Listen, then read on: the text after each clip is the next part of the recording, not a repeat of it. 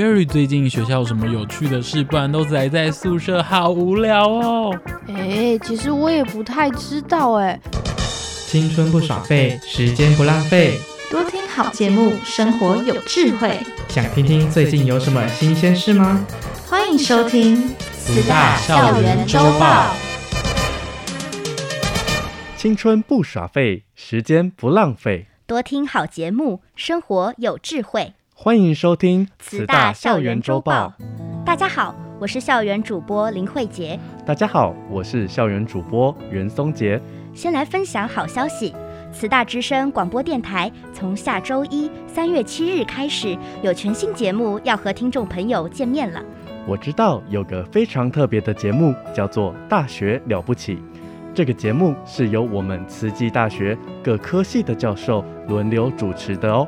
是啊。我很好奇，哎，大学教授主持的节目，总不会给听众朋友上课吧？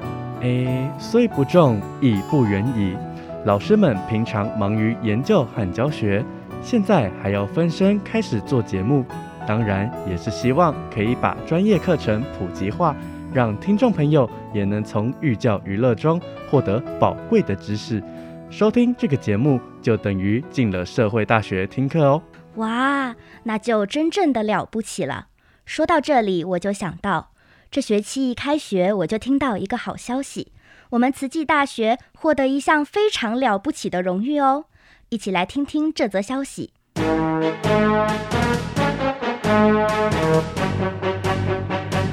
第二十四届国家生技医疗品质奖暨 SNQ 国家品质标章，今年初为全台湾九十八个企业。一百二十四项产品进行受证，期许在场企业引领全球产业的趋势，不断提升品质，衔接国际。其中，慈济大学在疫情笼罩全球的期间，与中研院等单位共同研发筛检试剂，透过医疗、慈善、教育的多方合作，将物资送往最需要的国家。因此，慈济大学在这一次的认证当中也是大放异彩。慈济大学校长刘怡君表示：“慈济大学在过去 COVID 的这个疫情期间，我们很努力了研发的三项的试剂，好，那并且透过慈济慈善基金会的支持，把这些试剂送到国内外、海外，送了八国二十万剂的抗体试剂。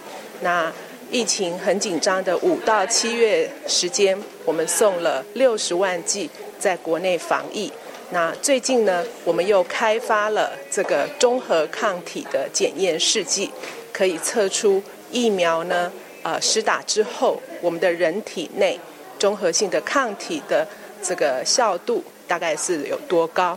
那作为是不是要在追加施打的一个依据？慈济大学今年以检测试剂通过 SNQ 国家品质标章，获得医疗周边类公益服务组的认证。慈济大学也是今年全台湾唯一一所获此殊荣的大学。以上新闻由华映迪播报。慈大校园周报。接下来关心的是慈济大学的学士后中医学系。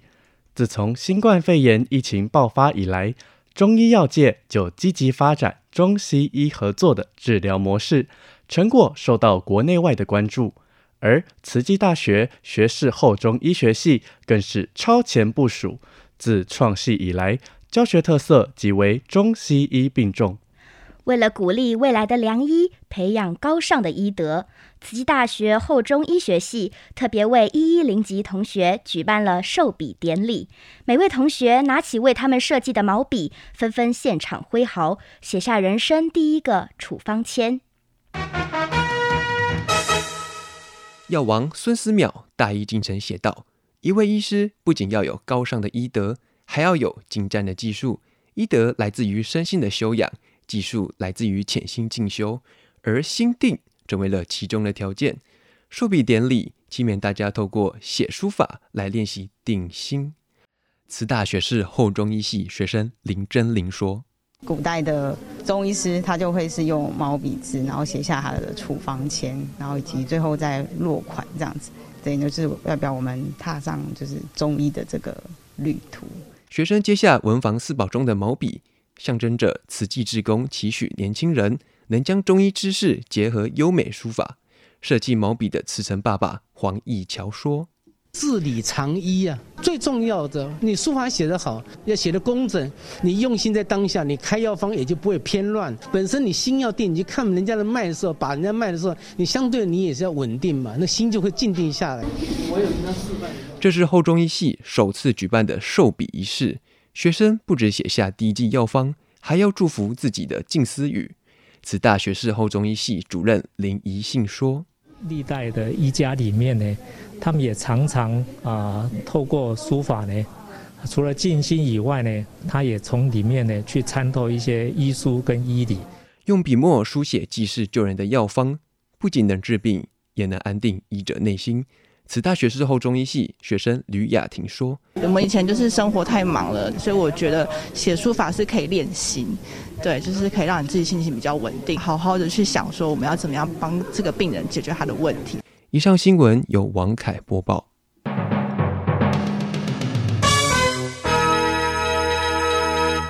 慧姐，你听过 Pakemon 吗？Pakemon 好像听过，是一种电玩游戏吗？没错。不过，这款电玩游戏可不是打打杀杀那种哦。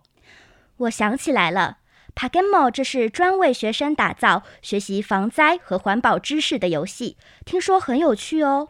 没错，Pakemon 在校园中推动得很成功，慈济基金会也在花莲市举办电竞比赛，共有四十四所小学报名参加，战况想必很激烈。最后。玉里镇的大禹国小不止拿下第一名，更囊括三席前十名的好成绩。赶快来听听这则消息。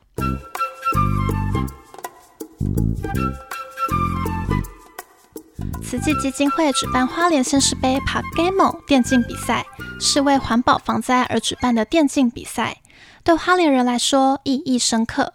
花莲县教育处科长卢古乐乐表示。因为我们处于欧亚菲律宾板块之间，所以灾害多，地震多。那刚好又在台湾的东部，所以每逢汛期期间，台风一来，每次都是首当其冲。来自全花莲四十四所国小，一百三十七位杰出好手，聚精会神展开竞赛，是游戏更是教育。全程参与比赛过程的慈济志工吴义晴说。可以让这个新时代的孩子们，他们体验这个线上游戏跟知识、环保知识、防灾知识的结合。冠军的是大禹国小的林月华同学。位于花莲南区偏乡的大禹国小，全校不到五十个学生，却拿下全县第一，展现大将之风。大禹国小学生李月圆说。学到一些水资源啊，然后防灾的，还有疫情的一些相关的知识。如果老师也不会的话，我们就会跟老师一起上网去找答案。大禹国小老师王汉义表示：“我们一起去讨论怎么样用更好的战术，或者怎么样用更好的方法去呃面对这样子的比赛。跟很多议题都是生活中常见的，那我们也会去。”看一些新闻上面的报道，寻找正确的答案。诶，有这样的国际赛，能够跟他们一起变成战友、盟友的这种感觉，很棒，很好。我年轻了十几岁，求知的热情互相感染，反转教学模式，主动学习，关心环境，期望更多人加入环保尖兵的行列。以上新闻由汤义安播报。继续来关心花莲在地的教育讯息。花莲阿美族语言永续发展学会为了带动族人传承母语，运用在生活当中，特别邀请儿童文学作者亲自录制有声书，也希望可以透过生活化的有声书，建立文字书写系统，为阿美族的族语永续打下基础。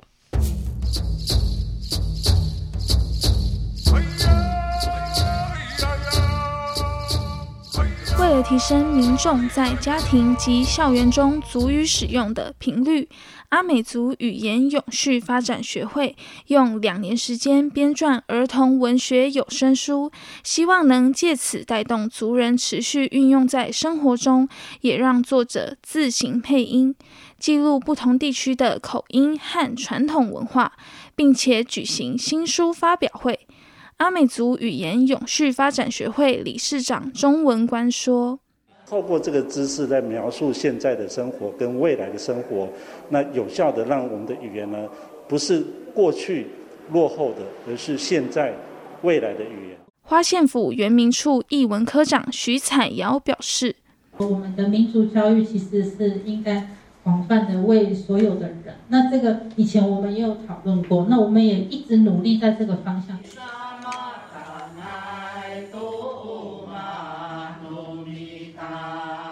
让作者亲自现身配音，把有声书作为传统语言和传统文化的敲门砖。有声书主编黄世美说：“作者毕竟是来自各地，对，他有他们的口音，所以我们会希望是作者能够自己录自己所写的那个文章，其实这样才更有感觉。利用生活化的有声书，建立文字书写系统，为足语永续打下基础。”以上新闻由陈芷薇播报。慈大校园周报。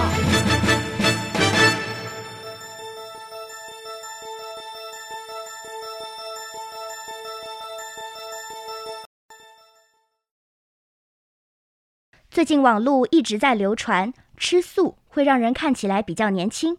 松姐，你相信吗？这样的说法其实也有医学根据。因为蔬菜里头含有大量的矿物质以及纤维质，这些含有抗氧化剂的食物能够清除血液中的有害物质，也能够减少伤害皮肤的最终糖产物哦。哦，所以皮肤不受伤害，状况就会变好，看起来也就相对年轻了。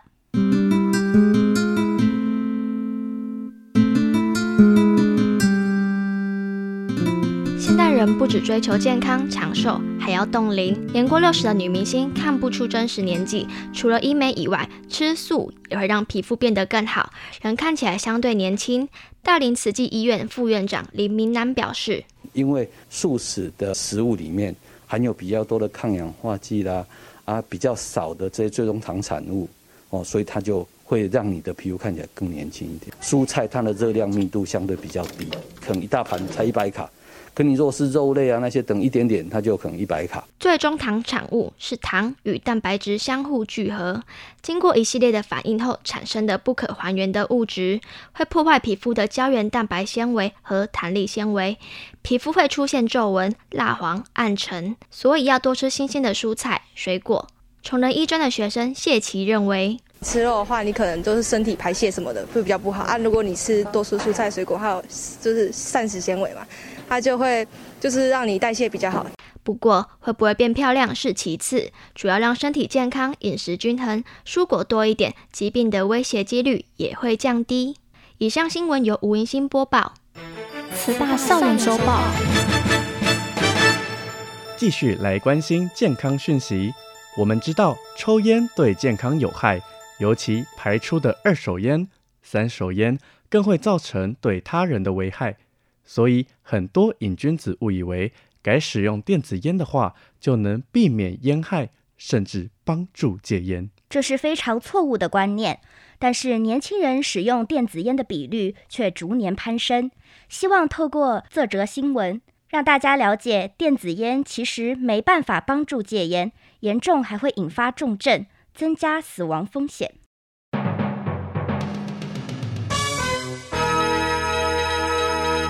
国健署最新统计，最近两年已经有六例通报疑似电子烟废伤害个案，年龄最小只有十六岁。卫福部统计，二零一八年十八岁以上国人使用电子烟人数从零点六趴增加到二零二零年的一点七趴。台北慈院戒烟个案管理师卢秀表示，青少年或是已满二十岁的孩子，同学会互相的同侪的影响，烟龄很长的人呢。他们大部分会吸电子烟，是想戒烟。医师提醒，这些新兴烟品，例如电子烟不只不能帮助戒烟，而且当中成分复杂，高温加热后还会产生有害物质。台北慈济医院加医科主任陈振玉说。甲醛、乙醛只会造成一些肺部的伤害，甚至可能会有癌症的四氢大麻啦，或者是维他命 E 这些，它可能会产生一些 X 光片上面看到就会是花花一片一片，像是爆米花一样。使用电子烟除了对肺部造成严重损害，美国疾病管制暨预防中心也发现会有全身性的影响。台北慈院加医科主任陈正玉说明，使用电子烟的症状有喘啊、胸痛啊、咳嗽的。那另外一部分是肠胃道的，比如说肚子会痛、恶心、呕吐、拉肚子等，它会发烧啊、胃寒啊。所以，无论是电子烟、加热烟等新兴烟品，都容易受到成瘾、中毒、致癌等危害，千万不要轻易尝试。以上新闻由汪厚凯报道。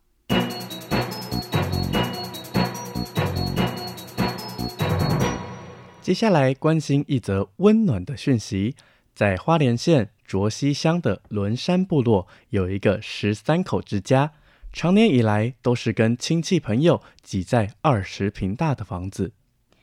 慈大护理系学生去年到仑山部落进行社区卫教时，发现这一大家子生活在那么狭小的环境，小朋友甚至只能在车上睡觉。所以回到学校就把这样的状况通报给慈济基金会。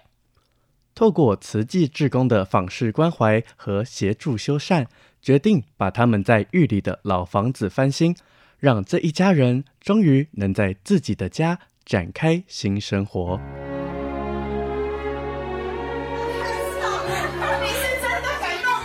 终于可以搬进新家，小朋友们笑得合不拢嘴。我会自己折脸被，舒服吗？你要睡觉了是吗？看着新家里面崭新明亮的厨房，关怀个案林先生知道，以后家中三餐也有了着落。煮给他们吃。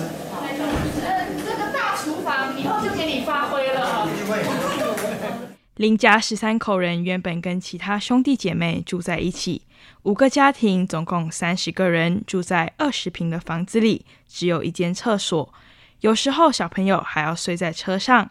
慈济大学护理系副教授罗淑芬回忆刚走进这个家庭时的情景：家里的环境真的太小了，那每一个人没有自己的床，他要有一个床是这么的困难。慈济大学护理系多年来在花莲地区家访和卫教，发现这一家人后，透过慈济安美计划帮助他们修缮原来不堪使用的房屋。接到慈济大学的提报，马上行动的慈济基金会慈发处主任吕方川说：“有营造一个比较温暖、温馨，小孩子可以读书，然后小孩子能够在很正常的一个呃成长环境里面。”相信未来这十位孩子个个都是有用的人。一家人终于在过年前搬进属于自己的生活空间，至少未来的生活得到了保障，从此也有了一个安稳的家。以上新闻由叶延莹播报。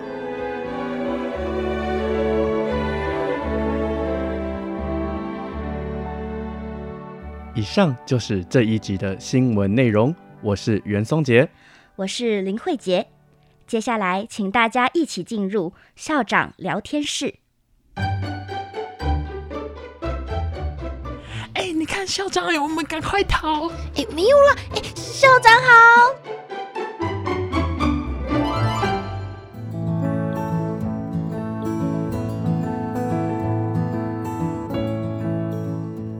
大家好。欢迎进入校长聊天室，我是慈济大学校长刘怡君。那么慈济呢，最深入的一部经典是《法华经》。《法华经》是一部非常优美的文学作品，其中有法华的七喻。那这七种譬喻呢，是非常优美的寓言故事。那法华七喻里面有化成玉品。那化成玉品是什么意思呢？什么是化成呢？好，慈济大学呢，其实啊，从创校到现在二十七年来，培养了很多优秀的学生，毕业之后呢，有很多的人往学术领域发展，常常会接到学生啊、会传讯息来分享他们获得世界知名大学的博士入学许可，或者是博士后研究员的职位。我们也有很多毕业生，现在已经在哈佛大学、在杜克大学、啊、呃，在约翰霍普金斯大学担任教职，我们都非常引以为荣。那当我们收到学生这样子的许信分享，都感到很欣慰，也很开心。欣慰的是，慈济大学的学术奠基工程做得非常的扎实，老师认真教，学生努力学。才能把学生往世界知名学府推进。那但是我们为学生更上一层楼开心之余，我们也会提醒学生们，学术研究之路也跟修行一样，博士、博士后的受尽都只是化成。好，所以、呃，千万不要以为，诶，我现在在常春藤大学或者是牛津、剑桥。浸润过一段时间，就以为自己已经到达学术的最高境界了。好，这是很危险的一件事情。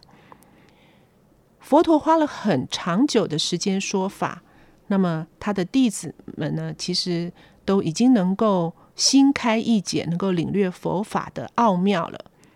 这个时候呢，佛陀就不再呃用方便法了，他就开始开权显实。好，把真正的这个实相啊、展露出来，提醒弟子说：千万不要以为已经证得了果位，灭除世间烦恼了。好，他说：我呢，其实呢，为告诉大家啊、在这边休息一下，好，是怕你们太累，生了退转心。所以才告诉你们说，你们如果好好的研读佛法，进入佛的义理的话呢，那么你就可以看到这个很多的珠宝珍珠，好，那能够得到很好，在很好的环境里面，好。那么所以呢，呃，我建立了一座化城，让你们在这里面稍微休息一下。但是这个化城虽然华丽。可是并不是久留之地，好，那真正的珍宝还在不远处，所以呢，大家呢必须要再往前进，好，不能是只是独善其身，更要入群度众，兼善天下。也就是说，我们自己在做学问的时候，我们觉得我们好像已经读到博士学位了，好，那我们进到博士后研究了。我们得到助理教授的教职了，特别是年轻的科学家都会觉得不可一世，觉得自己所做的研究就是全世界最重要、最了不起的研究。那这就是陷入了化成之计。好，要知道说，虽然已经攻读到博士学位，虽然已经得到大学的教师教职了，成佛之道前方的路还很遥远。好。那学无止境，不可懈怠。所以呢，在《法华经》里面，好，佛陀就说了：“汝等所作未办，汝所住地尽于佛会，当观察筹量，所得涅槃非真实也。”好，你现在好像觉得我有一些成就了，有些学术成就了，可是还有很多还没有达成的这个目标。所以做学问、做研究、治学路很遥远。好，那获得博士学位、研究员或者是教职，都只是一个开端，还没有真正达成重要的学术成就。就如同成佛之道很困难，佛陀对众弟子必须以方便法去哄诱他。好，告诉他说：“好，你再呃努力个两年，就可以呃攻读到博士学位。”再努力个三年，你就可以拿到教职；再三年，你可以变成副教授；再三年，你就可以变成教授。好，让他们了解学术研究不容易。好，所以先授予各级的学位、职位、奖项，让学者有成就感、有动力，可以再往前行。然而，这些都是化成。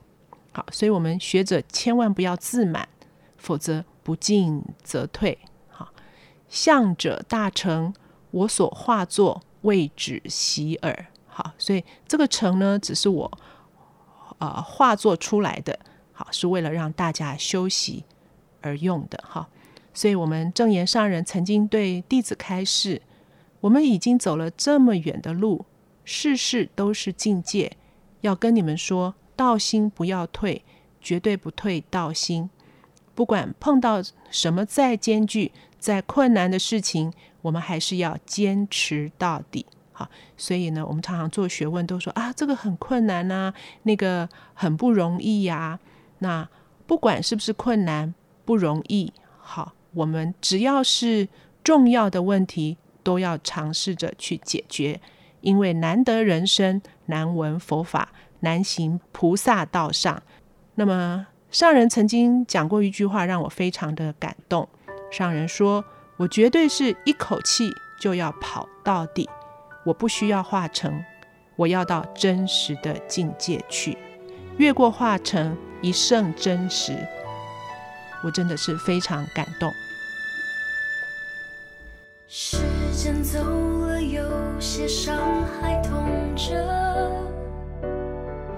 有些泪还流着，有些梦还随着。就算别过了头还是有人哭。